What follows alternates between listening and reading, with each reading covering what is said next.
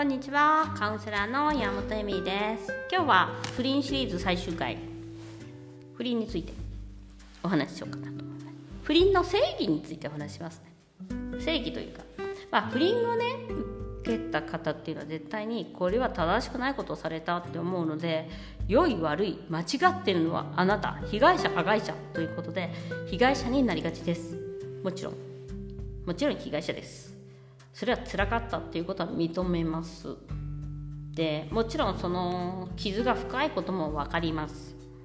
ででも終わったことでもちろん不倫をしたっていう事実は変わりません。なかったことにはなりません。ただしただしまあ不倫をとされた側だ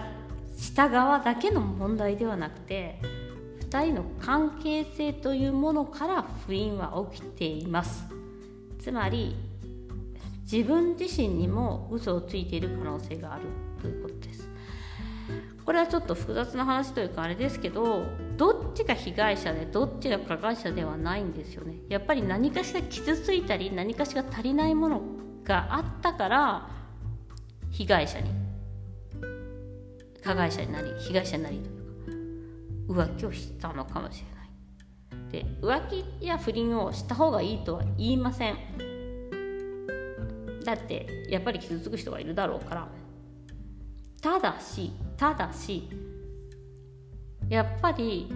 そこまでやっぱしたくないと思ってる人が多いんですよ。私ね結構カウンセリングしててセックスカウンセリングして本当に本当に大変な状況になっていくことが何度もあって私ここまでうまく夫婦仲がいってもセックスが解消しないまだ20代後半じゃないですか。まあ20代じゃないですか。どうすればいいですか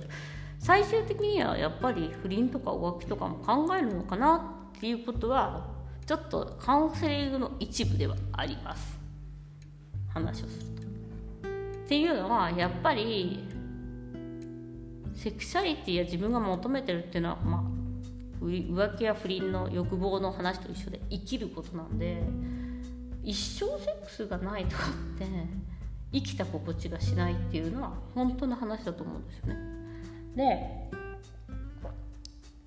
それでセックスがないから浮気をしていいのかどうかっていうのはまた別の話ですけどまあもう生きんなっていうことはできない私には。まあそれなのでどっちが悪いとかどっちがいいっていう裁判をしているうちは2人の仲はうまくいかないんですね。で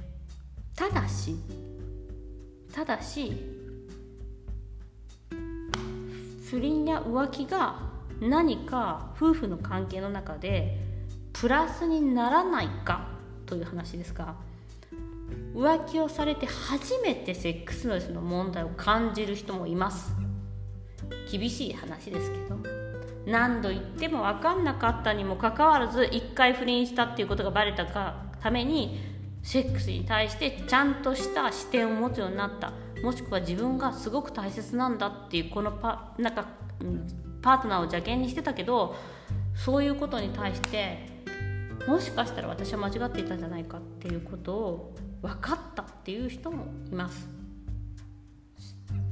なのですごく辛い経験なのは分かるんですけどやっぱり自分を成長させる機会にしてほしいというふうに思ってます。そしてなんかねもう私は毎日のようにやっぱその話を聞いたりとかしているのでかわいそうとか自分が辛いっていうのはもちろんわかるけどかわいそうとかっていう状況ではなくて何か新しい課題があるっていうことでしかないんだと思うんです。でほんもう一回夫婦生活を築いていくもう一回結婚するみたいなっていうことでしかないんですよね。でやっぱりこうグレー部分グレーゾーンっていうのがあるんですけどどっちが正しいかどうかっていうことを結婚生活に求めるのではなくてどうやって、うん、気分のいい関係を続けていけるのかっていうことを求めているかどうかっていうことはあの結婚生活にとってはすごく大切なことなんじゃないかなと思いますね。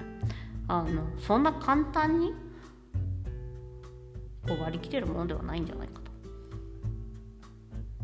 うん、ということで今日は、えっと、不倫についての定義についてお話ししました。